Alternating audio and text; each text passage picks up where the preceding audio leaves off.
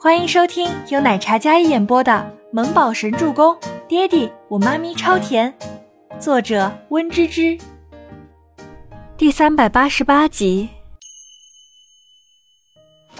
哎呀，疼死老子了！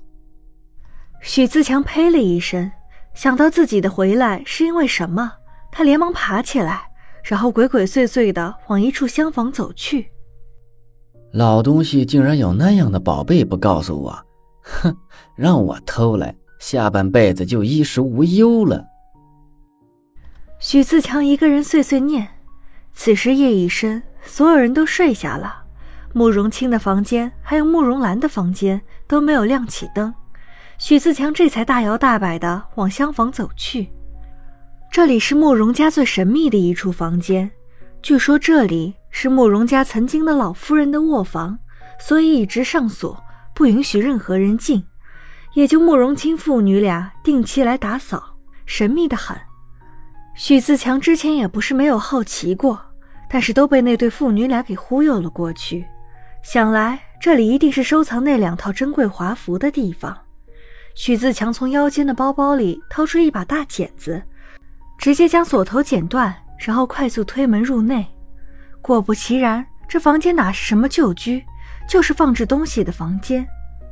房间中央的柜子上摆放着两个大大的木盒子，古色古香，一看就是有些年头的。许自强搓着手，然后悄悄地靠近两个盒子，打开一看，果不其然，就是视频里展示的那两套。据说明天就要捐赠了，那个什么倪清欢已经用天价购买了。用倪氏和慕容家的名义捐赠给博物馆。许自强早就知道克丝珍贵，这些流传下来的宝物更是价值连城。反正那对父女俩已经收了钱，那些钱也没有他一分，还不如自己偷了再拿去倒卖。许自强说着，掏出一个大袋子，然后准备将两套珍贵的华服装起来。那个孟年星也当他是傻子。想要区区十万块买他做这件事，这衣服偷了一套就能卖天价，他才不会这么傻呢。许自强笑的眼睛都要眯起来了，整个人陷入了一夜暴富的喜悦里。但是衣服装到一半，整个慕容别院亮起了灯火，刚才还静谧黑暗的园子霎时灯火通明。许自强吓得手一哆嗦。许自强。你知不知道什么叫做瓮中捉鳖，手到擒来吗？一道清脆的嗓音响起，带着几分笑意。许自强整个人顿时惊恐，但转瞬他立马平复了自己被吓到的情绪。倪清欢、周伯言和慕容父女率先走进来，还有一些老长辈，个个怒发冲冠。最后，身后是慕容家的工人，军贤和 Kevin 从两侧入内。带着保镖将许自强整个围住，空旷的房间里一下子人满为患。倪总，你这话是什么意思？这是我家，我来看我家的宝贝，怎么了？是吧，爸？许自强攥着袋子，两套珍贵的衣服被他弄得乱糟糟的，塞在袋子里。慕容清和慕容兰见状，从未有过的愤怒。啊，畜生！慕容清指着许自强那副死不悔改的模样骂道：“因为过于气愤，剧烈咳嗽起来。”爸，别气着身子。许自强骂你是畜生，是侮辱了畜生。你这样的人就是废物，竟然打起家里祖传的东西，怎么用劣质桑蚕丝代替昂贵的桑蚕丝还不够，还要来偷我们家老祖宗的东西？慕容兰鲜少动怒，这一次她也是被气狠了。她这个所谓的丈夫，将他们一家置于水火之中，死不悔改，还变本加厉。慕容兰那张气质的小脸，秀眉紧蹙，说话间双肩都在颤抖。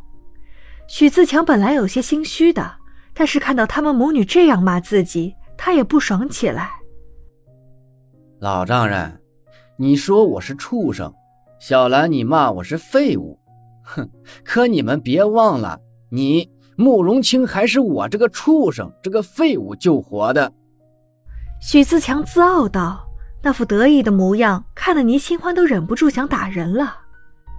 在场的所有人都知道，许自强曾经捐献过器官给老丈人，才让他捡回一条命。也是因为这件事儿，许自强从一个上门女婿，在慕容家横行霸道。再加上慕容兰无法生育，他更是有理由不将这对父女放在眼里。救人一命胜造七级浮屠，我救的可是你的命啊！我从你家里讨点好处怎么了？此话一出，哪怕是所有人都在气头上，却也无法反驳，毕竟这是事实。许自强，你是救了荣老的命不假，但这不是你为虎作伥的理由。慕容家文艺世家，你没才华，没相貌，三观不正，品质不端，能娶到小兰是你高攀了。你不知好歹，还将人家一家往火坑里推。就算救了荣老一命，这些年你祸害的人家父女俩还少吗？倪清欢就看不惯这种不要脸、不要皮的垃圾男人。倪清欢上上下下将许自强打量一番，然后毒舌损道。许自强一听，脸红一阵，白一阵。再说了，慕容家不会追究你的，但是我倪清欢未必就会放过你。你手里偷的，那是我已经从荣老手里购买的，属于我的财产。你偷了我如此贵重之物，你说法官会判你几十年呢？几十年？许自强一听，立马就蔫了，他忙把手里的东西丢开。什么偷？我可没偷，我只是看看，我在自己家里看看，怎么的？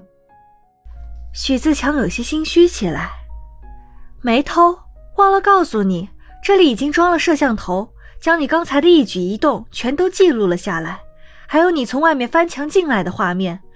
有谁会自己家里要这么鬼鬼祟祟的半夜翻墙进来呢？倪清欢双手环胸，好笑道。所有人听到倪清欢这话，只觉得大快人心。这个许自强真是过于不是人。本集播讲完毕，感谢您的收听，我们下集再见。